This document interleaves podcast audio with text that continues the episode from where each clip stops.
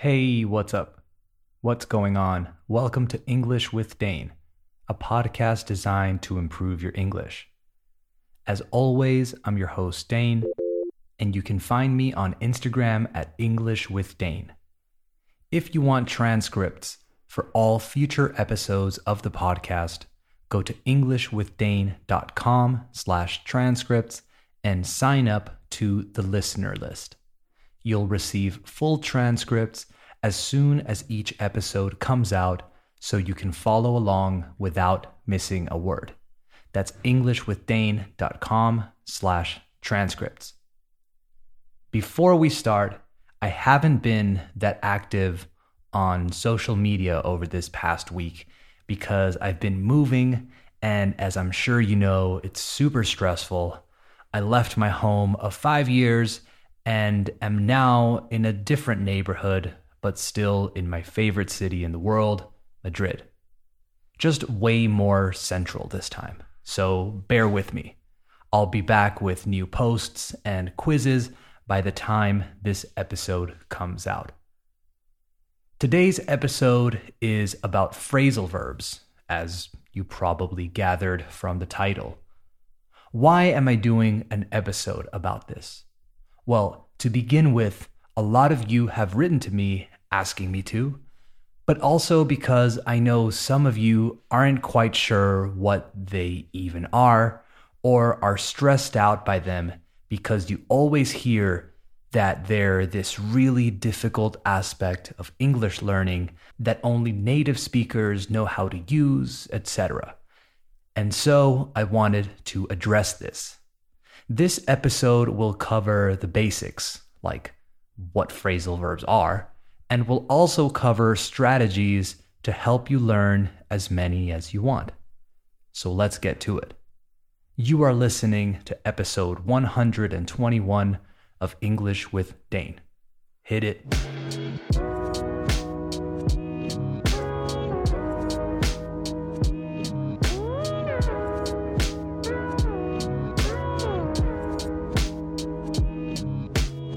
All right, we have officially started the show, so let's talk about phrasal verbs, the boogeyman of English learning. To talk about them effectively, let's first define what they are. A phrasal verb is a verb that is made up of, compuesto por, a main verb together with an adverb or a preposition, or both. A convenient example is the phrasal verb to make up. We have make as the main verb and then up as the preposition. When we talk about phrasal verbs, we call that adverb or preposition the particle. So again, to make up, make is the main verb and up is the particle. That's it. That's what you need to know.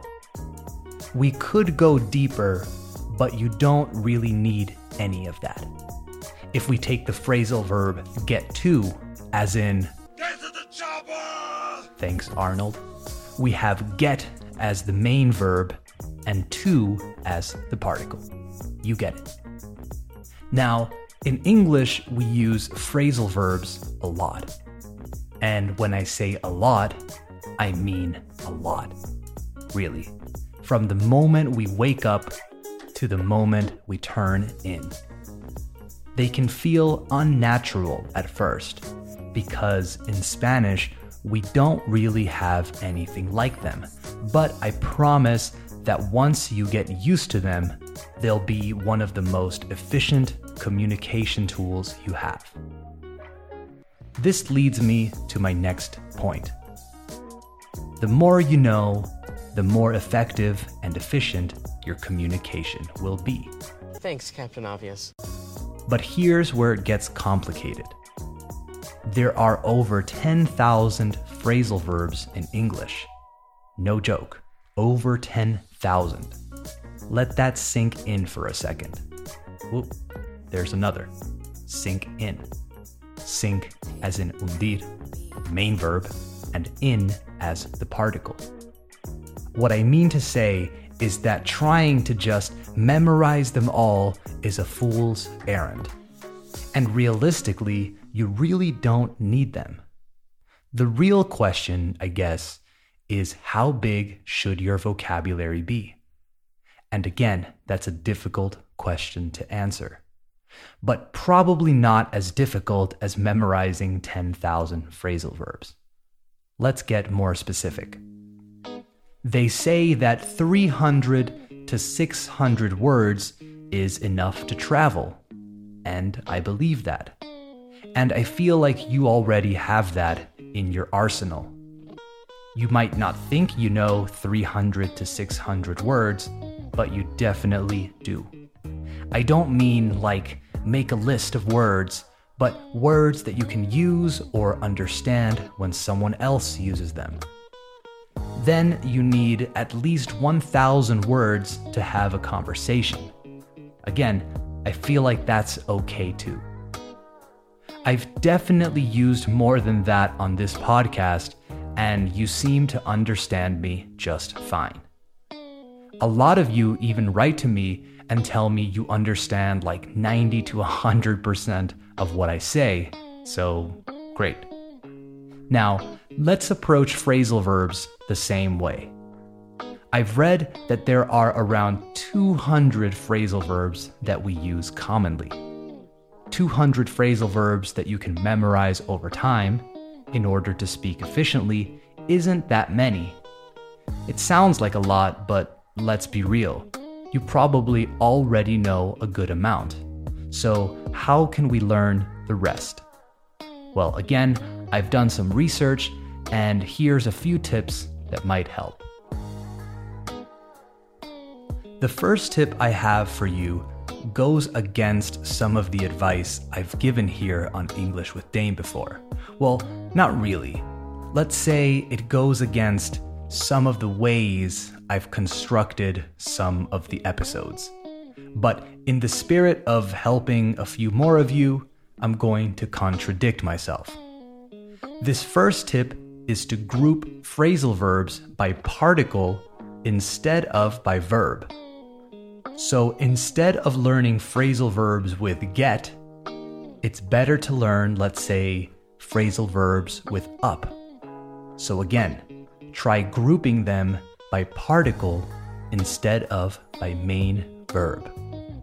Now, I didn't consider this before, but I think it might be harder to learn a list of 10 phrasal verbs with the same verb that mean 10 very different things than it is to learn 10 phrasal verbs that include up. That although have different meanings, have a common thread, un hilo conductor put up, stand up, turn up, get up, listen up, work up, etc. To me, and hopefully to you, that's easier than learning phrasal verbs that include get, like get on with, get to, get over, get at, get along, etc. So try that and let me know how it works for you. The second tip is to stop approaching them out of context.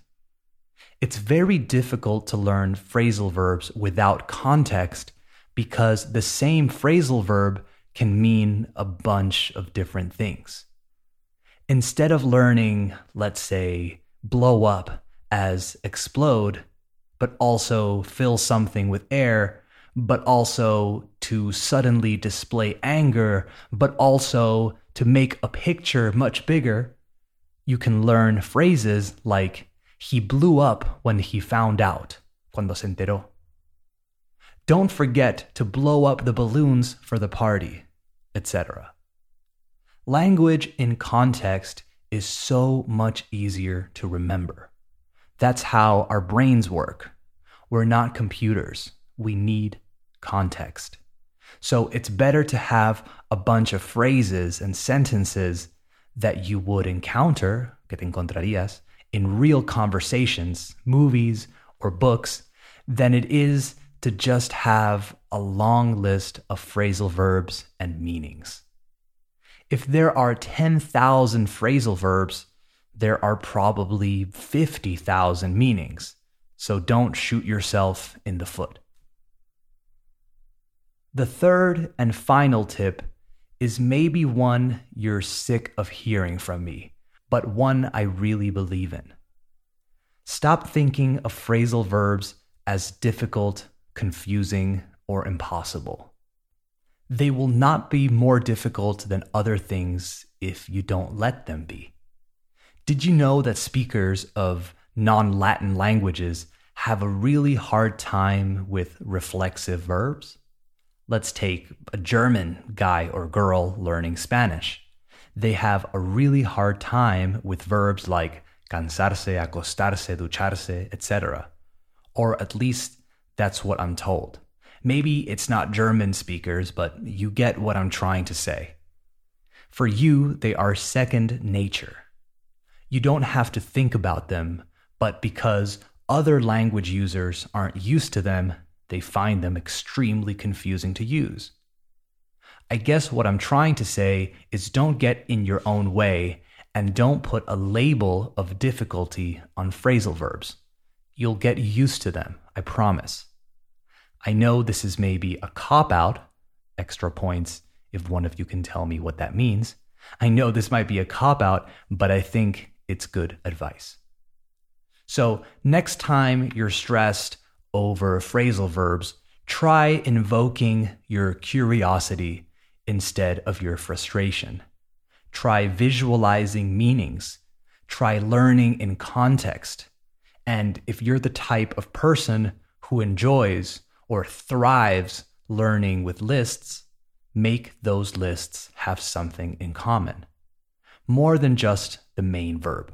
Try grouping by the particle or by similar meaning and I think you'll be surprised with how much easier it ends up being. Okay, that's it for this episode of English with Dane. Thank you for listening. I hope it helped. Support English with Dane by following the show on Spotify, Apple Podcasts, or wherever you listen. Give it a five star rating, and if you can, leave a review if you really want to help out. Also, just share it with a friend, with one friend or two, whoever you want. Remember, EnglishWithDane.com for transcripts and at EnglishWithDane on Instagram for quizzes and random stuff. All right, talk soon. Bye bye.